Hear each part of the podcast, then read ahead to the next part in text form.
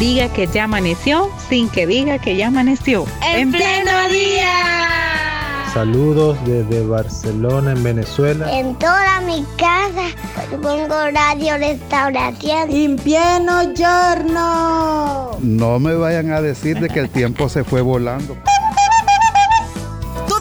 seamos parte de En Pleno Día. De lunes a viernes. De 6 a 8 de la mañana. En Radio Restauración. 100.5 FM. Y en Facebook. Arroba En Pleno Día.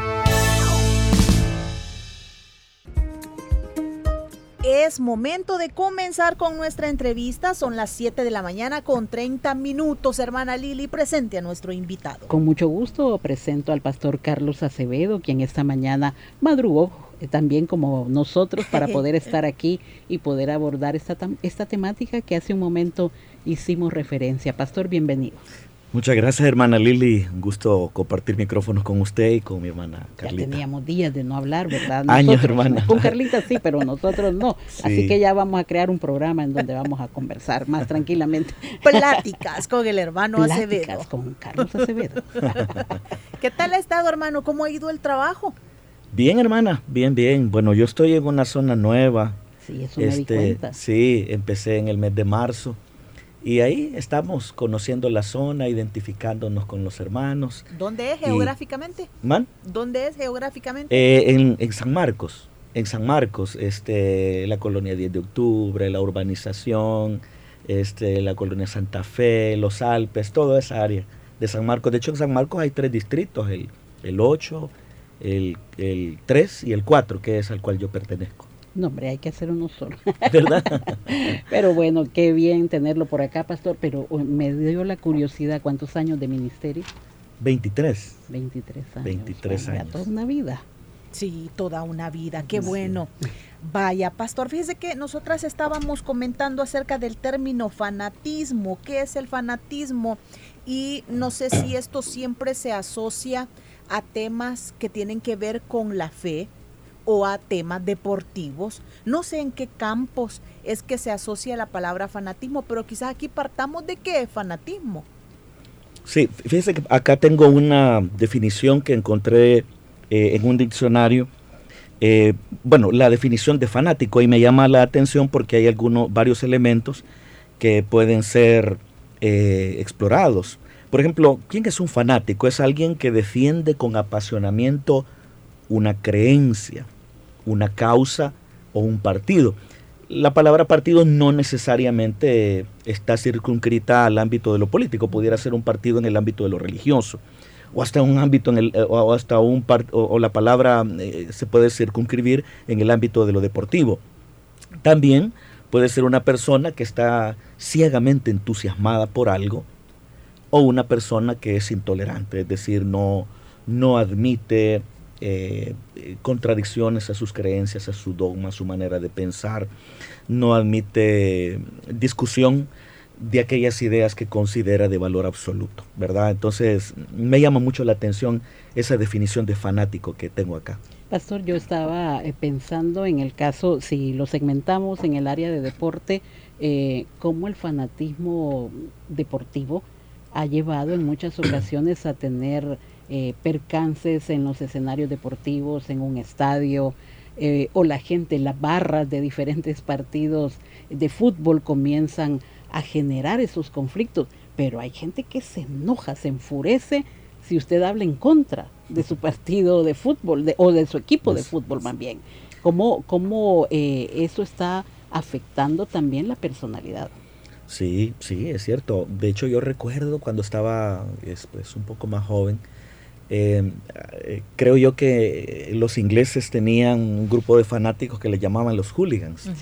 Ellos eran sumamente agresivos, sumamente violentos y algunas veces la violencia no solamente se mantenía dentro, de, dentro del ámbito de un escenario deportivo, sino que trascendía hasta las calles. ¿verdad? Y en materia deportiva ha habido incluso personas que han muerto, ¿verdad? Por enfrentamientos entre personas de diferentes equipos. Eh, es algo simple y llanamente inconcebible porque se supone que el deporte es para, para divertirse, para tener un, momento agradable, ya sea solo, acompañado con los amigos o con la familia. pero es incomprensible cómo puede llegar el fanatismo en el ámbito de lo deportivo como para provocar este tipo de escenarios donde hasta hay personas que mueren, pues es, es inconcebible. ¿Y por qué cierra la razón el fanatismo? Porque para ya actuar como que sin pensar es porque aquello debe de ser demasiado extremo. Sí, claro, una persona fanática es una persona que generalmente se ha cerrado a, otras maneras de percibir el mundo, a otras maneras de entender la vida. Se ha cerrado completamente a, a los gustos que las personas puedan tener en diferentes áreas eh, de la vida. Entonces, eso puede llevar a una persona a este tipo de, de, fanatismos. Como digo, puede ser en cualquier ámbito. Usted mencionaba, Carlita, eh, lo religioso. De hecho, eh, el fanatismo tiene más que todo sus raíces en el tema de lo religioso, ¿verdad? Pero hoy día, pues, eh, también se hace evidente en el ámbito de lo deportivo y, por supuesto, en el ámbito de lo político. Pastor, ¿cómo podemos ir definiendo lo del fanatismo en este caso? religioso? ¿Será que nos puede llevar o ha llevado a personas eh, a trasladarse o formar sectas por el fanatismo. Sí, puede ser. Y como también eh, el, fanatismo, entre otras cosas, la persona fanática es alguien que no, que no, que cree que su, su, verdad es la verdad absoluta. Cree que su creencia, su dogma tiene carácter de absoluto y todas las demás personas están equivocadas. Todas las demás personas están en un error. Entonces ese puede ser un principio muy peligroso del, del fanatismo, ¿verdad? Creer que uno tiene, es, el poseedor de la verdad absoluta. Eh, pero habrá personas, no obstante, que no llegan a, expresar violencia física ni violencia verbal en contra de otras personas. Pero sí ha habido, hay y ha habido a lo largo de la historia personas que por sus creencias religiosas han llegado incluso a perseguir a los que son contrarios a ellos, ¿verdad? Bueno, eh, en la Biblia, en la época del rey Acab, por ejemplo, sabemos cómo se implantó el baalismo en Israel y eh, eh, traído desde Fenicia por su esposa Jezabel. Pero Jezabel era una fanática de, del baalismo, una fanática de los baales, porque no estuvo contenta con solo traer desde su tierra, Fenicia, el culto a los baales, sino que estando en Israel, empezó a perseguir a los auténticos profetas del Señor. Y no, no, era para encarcelarlos, sino que era para, para asesinarlos. Eh, es más, hasta se nos habla de un hombre llamado Abdías que escondió a, un, a una decena de, hombres de Dios, de profetas de Dios, y los mantuvo eh, ocultos por un tiempo. Eh, de tal manera era la persecución fanática impulsada desde el poder por Jezabel que incluso Elías llegó a pensar que él solito había quedado, cosa que era un error, porque el mismo Señor le dice, me he reservado eh, tantos que no han, siete mil que no han doblado su rodilla delante de Baal. Pero eh, se persiguió con tal fanatismo la religión auténtica del Dios de Israel en Israel que incluso Elías creyó que él solito había quedado.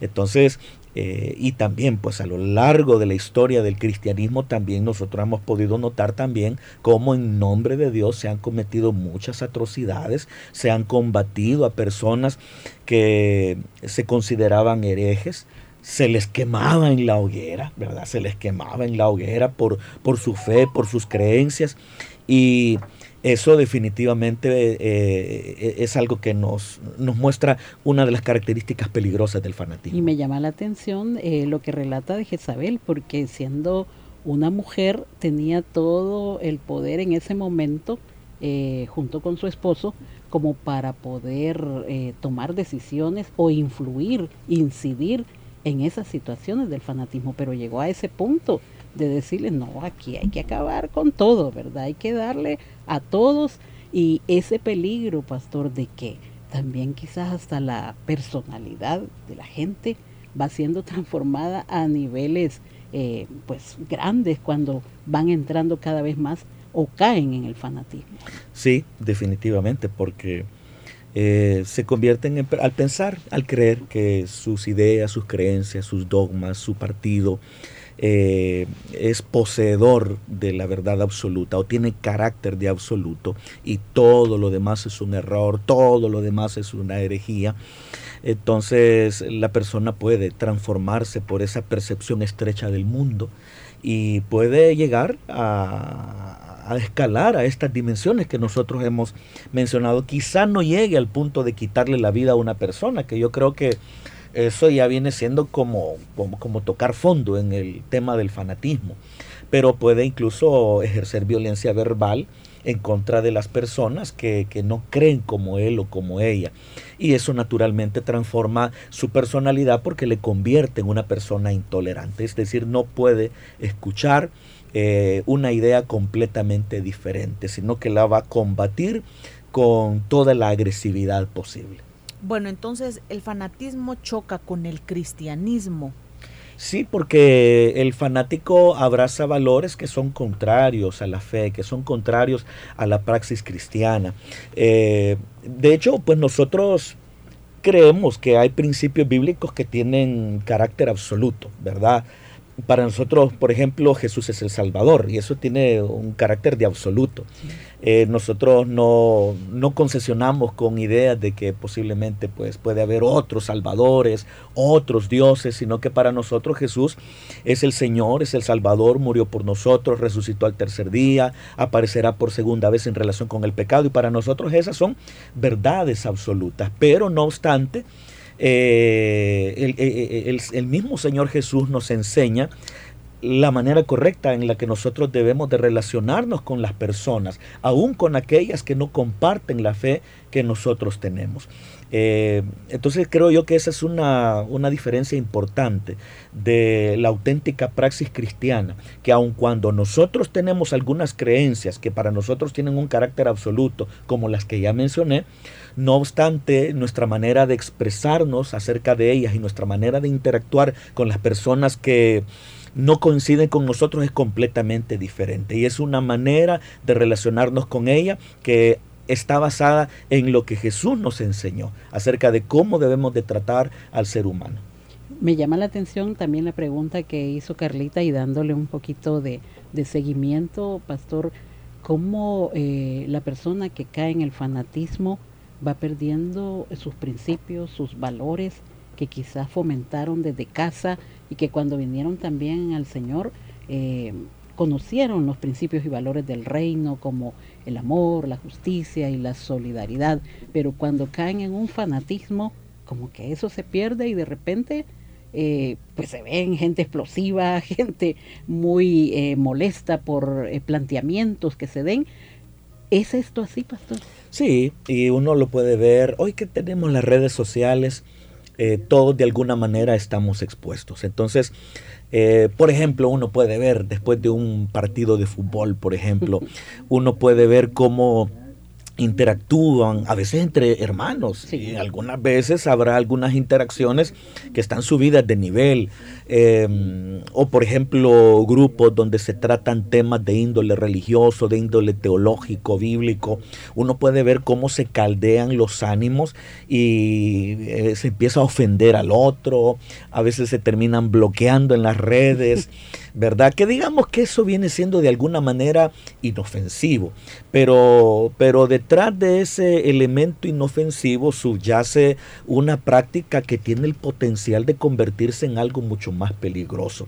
Y no se diga en el ámbito de lo político que siempre ha existido eh, eh, esa característica de que los ánimos se caldean y, y bueno, es, es una cosa de no, de no acabar. Fíjese que eh, hoy que toca usted el tema político y que vamos entrando ya también en esa fase del fanatismo político, me hizo recordar cuando usted mencionó las redes sociales, cuando hay escritos de nuestro pastor general, del pastor Mario Vega, eh, siempre son publicados el día domingo, pero también los publica el diario de hoy, que es donde él ha escrito.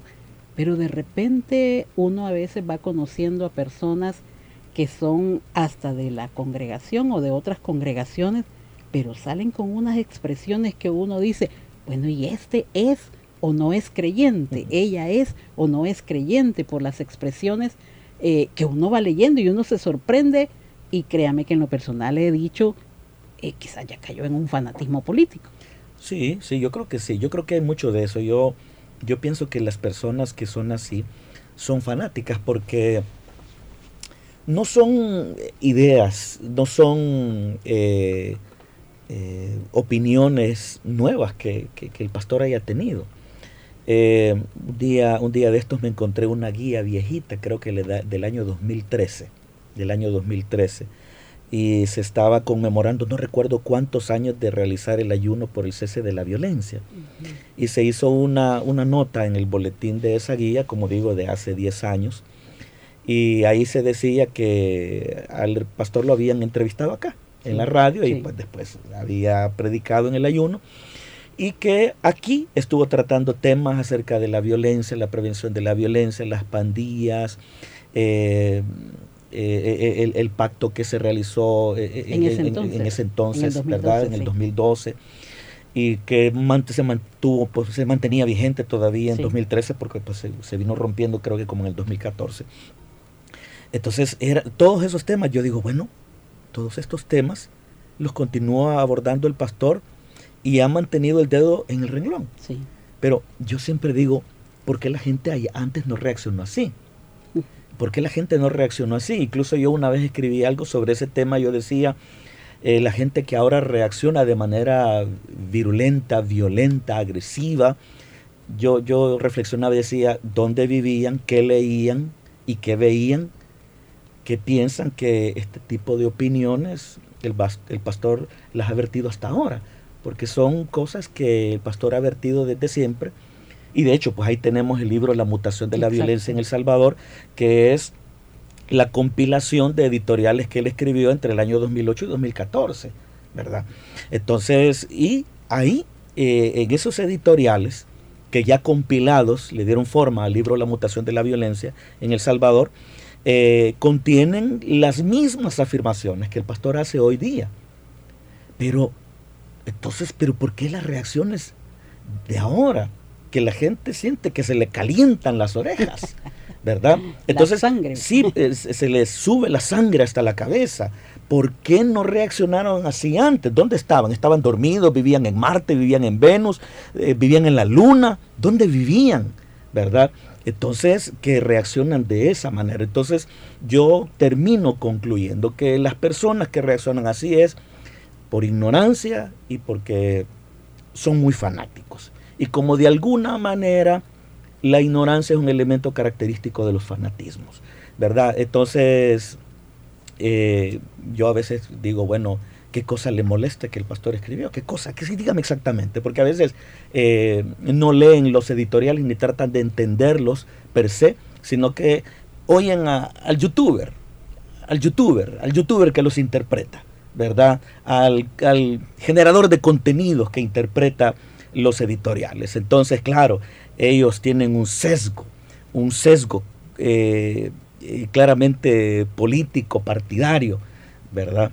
Entonces ideológico. Entonces, claro, si uno escucha a esas personas, a esos generadores de contenido, mal contenido, por cierto, muchas veces, eh, youtubers, que a veces ni siquiera expresarse bien pueden, pero ya se creen eh, lectores de la realidad nacional, entonces eso es lo que consume nuestra gente. Y eso es lo que indigna muchas veces a las personas, pero porque entienden lo que en su momento el pastor escribe o dice en alguna entrevista, eh, no de la declaración per se, sino de cómo la interpreta el fanático o el generador de contenido. Entonces, eh, yo creo que hay mucho fanatismo de por medio. ¿Qué dice la psicología acerca del fanatismo? Escuchamos. Dios le bendiga. Te saluda el pastor Daniel Alas. Y en esta ocasión queremos explicar qué es el fanatismo desde el punto de vista psicológico. Se entiende por fanatismo a todas aquellas actitudes por las que se puede llegar a orquestar una defensa extrema e irracional de algún asunto o persona, que a su vez carece por entero de cualquier objetividad o el mínimo análisis. El fanatismo también puede orientarse hacia una gran variedad de temas, desde la religión, la política, incluso hasta los deportes El fanatismo es casi como entrar al territorio en el que habitan la intolerancia y el prejuicio. Muy bien. Yo saqué cuatro palabras, cuatro frases. Actitudes, defensa extrema, sin objetividad, intolerancia. Claro, e irracional. Entonces, a mí me llama la atención, pastor, cómo eh, muchos cristianos en la actualidad, y usted lo describió muy bien a través de redes sociales, están cayendo en un fanatismo, pero total, yo podría quizás decir ciego, porque solo leen un titular y ya critican, solo escuchan una frase y dicen, no, hay que defender esto. Y en el tema político, eh, yo lo que noto es que es muy diferente si pensamos hace dos décadas. Siento que ahora hay más fanatismo, pero claro, no teníamos redes sociales hace 20 años. Pero ¿cómo ve esas actitudes cristianas ante un fanatismo político? Sí, muy mal. Yo creo que es también parte de, de, ignorancia de lo que dice la Biblia en su totalidad. Porque muchas veces muchos de nuestros hermanos, nuestros muy queridos hermanos, y lo digo con todo el corazón, eh, eh, a veces tratan de, de entender eh, la perspectiva pastoral o la perspectiva cristiana, un posicionamiento cristiano frente a una situación específica, echando mano de, de un par de versículos bíblicos, que definitivamente son palabra inspirada de Dios, pero que esos versículos no son la totalidad del consejo de Dios. Eh, entonces, si la gente conociera un poquito más, por ejemplo, la praxis de los profetas del Antiguo Testamento, de manera específica la praxis de los profetas de, del siglo VIII, Oseas y Amós en Israel, Isaías y Miqueas en Judá, eh, uno se va a dar cuenta que ellos eran profetas que conocían la realidad en la que vivían, la realidad nacional, eh, la realidad nacional, pero no solamente la realidad nacional, sino la realidad internacional. Uno tiene que simple y llanamente leer eh, Isaías, sobre todo los primeros 39 capítulos, eh, leer el libro de Miqueas, sobre todo en la primera parte del libro de Miqueas, leer el libro de Oseas y no se diga el libro de Amós. Y nos vamos a dar cuenta que eran hombres que estaban empapados de la realidad en la cual vivían y evaluaban esa realidad partiendo de la ética de la ley de Dios. Y de ahí que algunas de sus denuncias fueron eh, rechazadas, como el caso de Amós. Amós era un profeta oriundo de Judá, pero que viajó hasta el reino vecino de Israel para denunciar eh, e, e, el pecado de Jeroboam I, que era un culto religioso que se impulsó desde el poder para competir con el, con, el templo de Jerusalén, y él fue expulsado, ¿verdad? Fue expulsado por un líder religioso que estaba al servicio de un, de un líder político. Entonces, eh, cuando nosotros nos, enteramos de, de, la praxis, de la praxis profética, por ejemplo, de estos que acabo de mencionar, uno se va a dar cuenta que que el cristiano debe ser alguien que debe conocer la realidad en que vive su país, no debe juzgar esa realidad en base a sus preferencias, en base a lo que el mundo dice, en base a lo que las mayorías dicen, porque las mayorías siempre se han equivocado. Digamos, veamos algún momento en la historia cuando las mayorías tuvieron la razón. Las mayorías prácticamente siempre se han equivocado, ¿verdad? Entonces, cuando nosotros evaluamos la realidad desde la ética bíblica, desde los, desde los principios que rigieron la ética de los profetas, desde los principios que rigen el reino de Dios tal como Jesús lo enseñó y lo ilustró a través de sus parábolas y lo hizo presente a través de sus milagros. Cuando nosotros evaluamos la realidad en la que nosotros vimos desde esa perspectiva, nos vamos a, dar cuenta que las cosas no son como muchas veces nosotros las creemos. Pero la gente se deja llevar mucho por su desconocimiento de la Biblia, por sus preferencias políticas, eh, por lo que cree que debe ser un cristiano, por lo que cree que debe ser la praxis auténticamente cristiana. Entonces hay una combinación de, ignorancia, de ausencia de reflexión, y eso pues va provocando este tipo de cosas. Y no quiere decir que la gente no puede tener su propia idea. Si los cristianos podemos tener nuestras propias preferencias políticas, las que querramos, eso no hay ningún problema. A nadie se le impone que debe, que debe seguir una idea, que debe seguir un partido. Las personas son libres de hacerlo. Pero el cristiano debe saber que no se rige eh, por otros valores, sino por los valores del reino de Dios, tal como Jesús los enseñó. Y partiendo de esos valores, partiendo de la ética de la ley de Dios, debe entender, juzgar y evaluar la realidad que le rodea. Bueno, casi que usted nos ha, nos ha dado aquí como los pasos para salirnos del fanatismo. Pero vaya, si todavía no nos ha quedado tan claro, hagámoslo como de una manera más, más mecánica ¿cuáles serían como los pasos puntuales que un cristiano debiese seguir?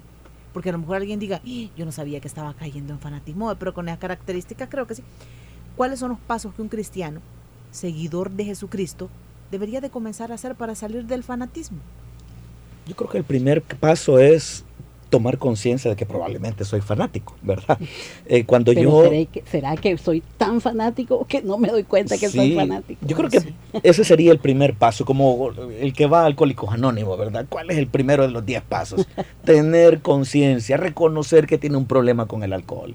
Porque si no tiene conciencia de que tiene un problema con el alcohol, no va, no va a dejarlo. Entonces, eh, de igual manera, una persona tiene que decir, bueno, este, yo soy tolerante con otras ideas, eh, o soy intolerante. Eh, considero que mi creencia o la creencia la hacía, mi dogma al cual me he adherido, yo creo que eh, tiene valor absoluto. Mm, todo lo demás que está alrededor es oscuridad, es tinieblas, es desviación, es error. entonces por ahí puede ir iniciando. ¿Cómo reacciono yo cuando se escucho algo diferente a lo que yo creo? Entonces ahí eh, el cristiano puede ir, puede evaluar si realmente tiene una conducta fanática o no. Eh, ya si llega a la conclusión de que hay eh, indicios de fanatismo, bueno, entonces empezar a trabajar en, salir de eso, ¿verdad? Por otro lado, también deberá tratar de conocer mejor el libro de Dios, el libro de Dios, porque el libro de Dios debe ser eh, el que dirija nuestra praxis religiosa, política y social. Eh, el libro de Dios, la Santa Biblia, ¿verdad? Entonces, eh, conocer mejor la Biblia. no solo citar un par de pasajes bíblicos que se circunscriben en un momento histórico del cristianismo, por ejemplo, Romanos 13, ¿verdad? Ahí está Romanos 13, primera. Sí, eso es palabra de Dios. Y debemos acatar lo que ahí dice, ¿verdad? Pero Romanos 13 no es la Biblia. Romanos 3 es una parte importante y constitutiva de la totalidad del consejo de Dios. Y por cierto, una parte muy pequeña, una parte muy pequeña que se circunscribe en un momento en el que el cristianismo va avanzando en el mundo romano y los apóstoles, entre ellos Pablo, quiere demostrar que el cristianismo no supone ninguna amenaza política al imperio romano. Pero también tenemos, como digo, el Antiguo Testamento tenemos la praxis de los, de los profetas del Antiguo Testamento. Entonces, como que el cristiano debe de empezar a conocer mejor su Biblia, ¿verdad? Ya no solamente andarla debajo del brazo, porque a veces ni siquiera la conocemos, ¿verdad? Eh, vamos a abrir el libro de Abdías, la gente no encuentra el libro de Abdías, ¿verdad? Vamos a buscar el libro de Sofonías y la gente ni siquiera sabe dónde está y mucho menos sabe lo que dice, ni siquiera el momento histórico en el que se escribió, ni a quiénes va dirigido, ¿verdad? Entonces la gente tiene que como conocer un poquito más la Biblia y hacer que sus creencias, eh, su pasión, su amor, su praxis de fe tenga como fundamento absoluto la revelación de Dios contenida en la Biblia, ¿verdad? Entonces yo creo que eh, esos son elementos sumamente importantes y empezar a trabajar, a trabajar, a trabajar en eso. Pero ya de hecho, desde el momento en que nos eh, enfrentamos a la luz de la palabra, eh, la palabra tiene el poder para transformarnos, el Espíritu Santo nos ilumina, nos da entendimiento y nos hace salir de esas conductas fanáticas que riñen con una auténtica praxis cristiana. Pastor, ¿será que a veces los mismos creyentes estamos como estaban aquellos gritando a cada momento, grande es Diana, diosa de los Efesios, y muchos ni sabían por qué gritaban. Exacto. Fíjese que ahora antes de, de, entrar acá, estaba ahí en recepción y me puse a leer justamente ese pasaje bíblico, eh, que está en, en, Hechos 19 y también en, Hechos 21. Porque es cierto, la gente empezó a decir, bueno, realmente quienes empezaron a gritar grandes Diana de los Efesios eran los plateros. Querían defender su negocio. Pero como ahí habían adoradores de Diana, ellos empezaron a gritar grandes Diana de los Efesios, aunque no sabían la razón por la cual lo estaban gritando, de tal manera que la ciudad se llenó de confusión. O cuando Pablo fue arrestado en la explanada del templo, porque lo acusaban de haber metido a unos gentiles en una parte del, del atrio del templo donde no podían haber gentiles, y lo arrebatan a Pablo y prácticamente están a punto de matarlo, y son judíos religiosos devotos que por su fanatismo religioso capturan a Pablo y dice Lucas que lo hubieran despedazado si no es porque interviene eh, un centurión que estando en la torre Antonia desciende rápidamente con una guarnición de soldados y se los arrebata de las manos. Pero ahí vemos ese fanatismo. Eh, eh, en el caso de, de, Éfeso, ¿verdad? La gente no sabe por qué está gritando, pero como todos están gritando, entonces yo también grito. Me dejo llevar por la también corriente. escribo en las redes sociales porque todos están escribiendo. Sí, porque, porque todos van en esa misma línea, pero no tiene, pero, pero ninguno ahí, en Éfeso o en Jerusalén, en la esplanada del templo, ninguno dijo, ¿es verdad lo que está diciendo Demetrio y los plateros? ¿Es verdad lo que están diciendo eh, aquellos judíos que acusan a Pablo de tal cosa? ¿Es verdad eso? La gente no evaluó, no consideró si era posible lo que le decían, simplemente se dejaron llevar por, el impulso de las mayorías, tanto en Éfeso como en Jerusalén. Pastor, el fanatismo político en El Salvador está llevando, eh, en cierta manera, a perder amistades, a tener disensión en los hogares, cómo ayudar a esta gente, porque si se dejan ayudar, por supuesto, pero eso es lo que se nota y se ve desde redes sociales y en la casa, ¿verdad? las casas se están dividiendo por un color X o Y de partidos políticos. Sí. Fíjese que lo del fanatismo político no, no es algo eh, nuevo, eso ha existido desde hace décadas y en todo el mundo, ¿verdad? En todo el mundo. Pero yo, hoy que estábamos tratando este tema del fanatismo, eh, leía un editorial de, la UCA del año 2012, eh, en una época preelectoral, ¿verdad? Y ahí se hablaba del fanatismo político en El Salvador en el año 2012. Pero claro, esto viene de hace mucho más. Eh, pero diría yo, es mi percepción, y posiblemente la de algunos otros, no así la de otros, pero en mi percepción es que como que ahora existe como mucho más fanatismo existe como mucho más fanatismo, mucha más intolerancia, mucha más agresividad, ¿verdad? Eh, hacia ideas diferentes, hacia ideas contrarias, ¿verdad? No, no, existe la capacidad de ver matices. Todo es blanco o es negro. No se, no se tiene esa capacidad de contextualizar, de reflexionar, de hacer una evaluación crítica como, como, para ver matices de grises en medio de lo negro y lo blanco, ¿verdad? Entonces sí, yo diría que que es una situación bien complicada porque eso eh, divide familias, como usted muy bien lo dice, eh, a hermanos dentro de la comunidad de fe. Entonces eso ya raya con lo pecaminoso. Y Satán puede aprovechar una situación de ese tipo para dañar la obra, la obra del Señor, para dañarnos a nosotros mismos, porque hay gente que queda tan dañada, tan resentida, que dejan de hablarle a un hermano en la fe lo bloquean en las redes sociales, ¿verdad? Porque cree diferente a como yo creo, ¿verdad? Entonces sí, creo yo que es algo muy peligroso, que raya con lo pecaminoso, que alcanza en algunos puntos lo diabólico. Entonces hay que hacer un replanteamiento de la fe y volvernos al Señor y desde su palabra convertirnos en personas que evalúen de manera crítica la realidad que vivimos. Una reevangelización, entonces. Bueno, de alguna, de alguna manera, ¿verdad?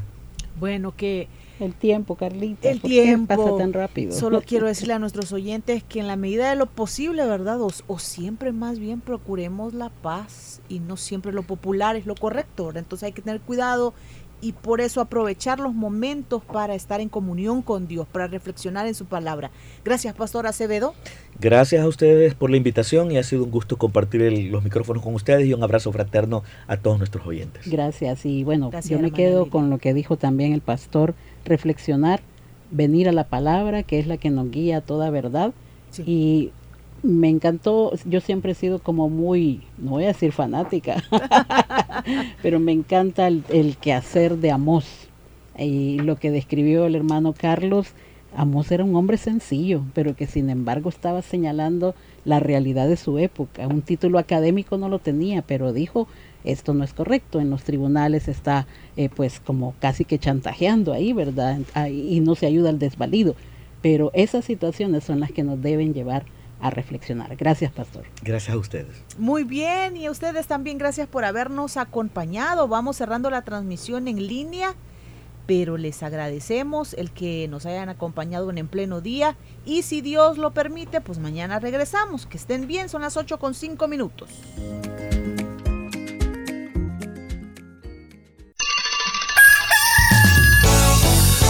Diga que ya amaneció sin que diga que ya amaneció. En, pleno día. Saludos desde Barcelona, en Venezuela. En toda mi casa pongo radio restauración. En pleno giorno. No me vayan a decir de que el tiempo se fue volando